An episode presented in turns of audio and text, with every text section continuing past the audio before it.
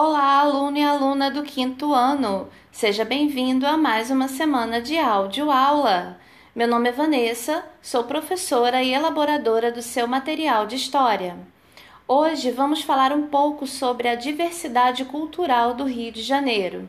Você pode acompanhar a explicação utilizando o seu material didático carioca nas páginas 294 e 295. Está pronto? Então, vamos lá! Vamos começar relembrando um pouco sobre a matéria que vimos na semana passada. Aprendemos que a história do Rio de Janeiro acompanha a história do nosso país. Os portugueses vieram para cá e aportaram no Rio de Janeiro, dando este nome à nossa atual região, pois era o mês de janeiro e eles julgaram que a Baía de Guanabara era a foz de um grande rio. Logo, nos tornamos Rio de Janeiro. Nossa história passa pelas expedições de exploração de novas terras, passa pela chegada dos franceses e pelo conflito entre povos indígenas e portugueses, que ficou conhecido como Confederação dos Tamoios.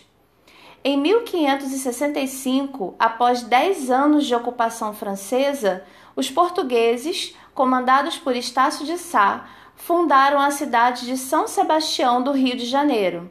O nosso rio passou por grandes transformações, chegando a ser capital do Império e também da República do Brasil. Hoje em dia, a capital do nosso país, como você sabe, é Brasília mas o que é mais legal em conhecer um pouco mais da história do Rio de Janeiro é saber que a nossa trajetória, enquanto Estado e cidade, se confunde com a própria história do país. Temos aqui grandes construções, monumentos e marcos em nossa cidade que provam isso. Nesse sentido, hoje vamos aprender um pouco sobre a diversidade cultural do estado do Rio de Janeiro e como toda essa riqueza tem a ver com a formação da nossa sociedade. Vamos ler juntos o texto da página 294 do seu material didático carioca.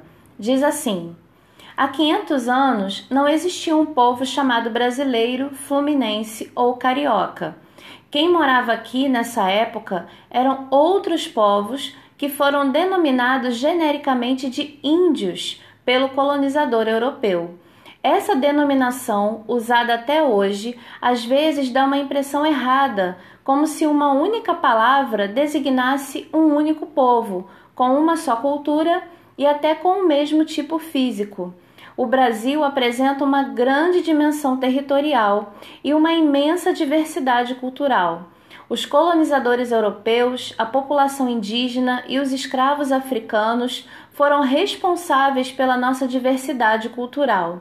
Em seguida, os imigrantes italianos, japoneses, alemães, árabes, entre outros, contribuíram para a diversidade cultural do Brasil. Ou seja, preste atenção. A diversidade cultural e de povos que existe em nosso país está relacionada à formação histórica da nossa sociedade. Povos indígenas, povos africanos, povos europeus e asiáticos são diversas etnias que vieram para cá com diferentes objetivos em diferentes períodos e que contribuíram para a nossa grande riqueza cultural e histórica.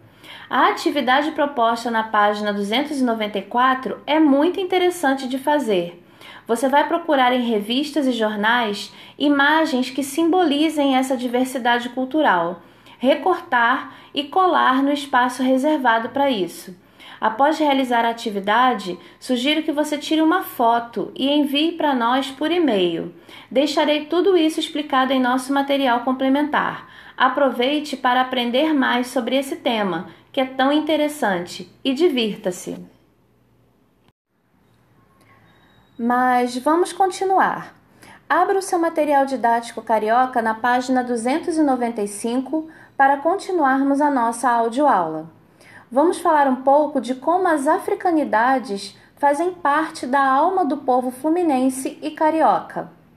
A Pedra do Sal localiza-se na região portuária da cidade do Rio de Janeiro e faz parte do conjunto arqueológico do Cais do Valongo, importante e marcante local da memória afro-brasileira. No século XVII, quando o mar chegava até a base da pedra, o sal comprado por Portugal era trazido dos navios pelos povos escravizados foram esculpidos degraus para facilitar a subida pela pedra, que é lisa.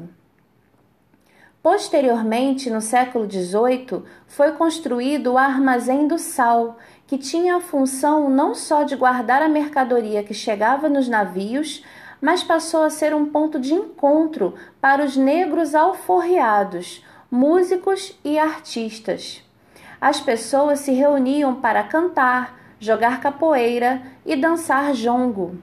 No início do século XX, a Pedra do Sal foi palco de encontro de grandes músicos que entraram para a história, como Pixinguinha.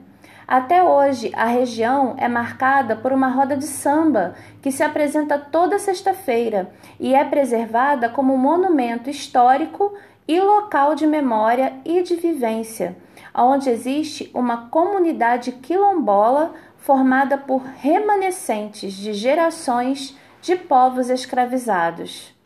Em 2012, Pedra do Sal passou a integrar o circuito histórico e arqueológico da celebração da herança africana, que estabelece marcos da cultura afro-brasileira na região portuária, ao lado do Jardim Suspenso do Valongo, Largo do Depósito, Centro Cultural José Bonifácio e Cemitério dos Pretos Novos. Não podemos encerrar a nossa audioaula sem falar dos povos indígenas e sobre como eles são importantes. A terra que mais tarde viria a ser chamar Brasil era chamada de diversas formas pelos povos indígenas que aqui viviam. A mais comum era Pindorama, que significa na língua tupi terra das palmeiras ou terra de árvores grandes e altas. Os indígenas tupis predominavam no litoral do que hoje é o nosso país. Foram os primeiros a entrar em contato com os portugueses colonizadores. Eles estavam subdivididos em vários grupos menores, como tupiniquins, tamoios, tupinambás e muitos outros. Podemos chamá-los de tupis porque possuíam o mesmo modo de vida e falavam uma língua em comum, o tupi. A língua portuguesa falada por nós brasileiros guarda inúmeras contribuições da língua tupi. Você conhece alguma dessas palavras? Vou dizer só alguns exemplos. Preste atenção.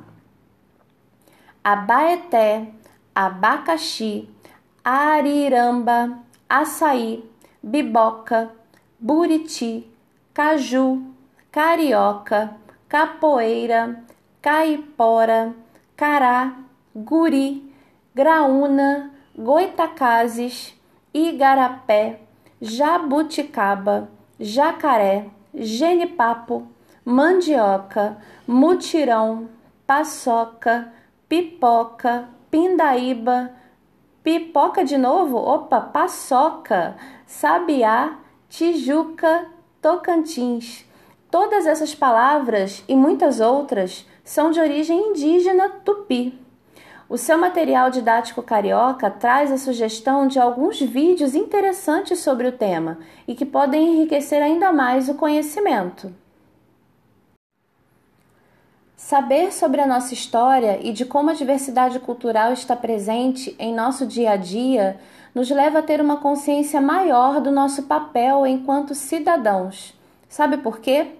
Pois todos nós que fazemos parte da sociedade possuímos uma origem histórica e uma identidade cultural que deve ser respeitada e exercida com dignidade. A palavra cidadão e cidadania fazem referência à cidade e às pessoas que nela vivem, seus direitos e deveres. A cidadania se reflete nas pequenas coisas o direito de ter uma ideia e poder falar sobre ela sem ser constrangido, é poder devolver um produto que você comprou estragado e receber o dinheiro pago de volta, é respeitar o sinal vermelho de trânsito, não jogar papel na rua. Pequenas atitudes e comportamentos revelam os nossos direitos e deveres como cidadãos, sejamos crianças, adolescentes ou adultos. Na próxima semana falaremos mais sobre a cidadania e de como ela é importante para que saibamos exercer nossos direitos e deveres em sociedade. E então, vamos relembrar o que aprendemos hoje? Vimos que a diversidade cultural e de povos que existe em nosso país está relacionada à formação histórica da nossa sociedade povos indígenas, povos africanos, europeus e asiáticos. Vimos um pouco sobre as africanidades na formação do nosso povo no Rio de Janeiro e destaco aqui um aprendizado importante. As comunidades quilombolas são hoje remanescentes da escravidão dos povos africanos que ocorreu em nosso território durante quase 400 anos. Nessas comunidades vivem os descendentes daqueles que um dia foram escravos. Por muitos séculos, os povos escravizados que lutavam em busca de alforria, ou seja, em busca de liberdade, formaram essas comunidades onde procuravam preservar suas raízes africanas, praticando a sua religião, cultura e vivendo de forma coletiva. As comunidades quilombolas são símbolos de resistência e constituem importantes locais de vivência e memória dos afro-brasileiros. Assim também acontece com as tribos indígenas, que resistem bravamente ao avanço violento das cidades sobre as suas tradições. Vimos sobre como os povos tupis foram os primeiros a entrarem em contato com os colonizadores portugueses e também em como eles estão presentes em nosso dia a dia, principalmente através da nossa língua, das palavras. Toda essa diversidade cultural faz parte do que somos hoje, enquanto um povo que procura consolidar a sua trajetória histórica e de cidadania. Esse tema é de grande relevância e espero que você tenha gostado da nossa audioaula de hoje.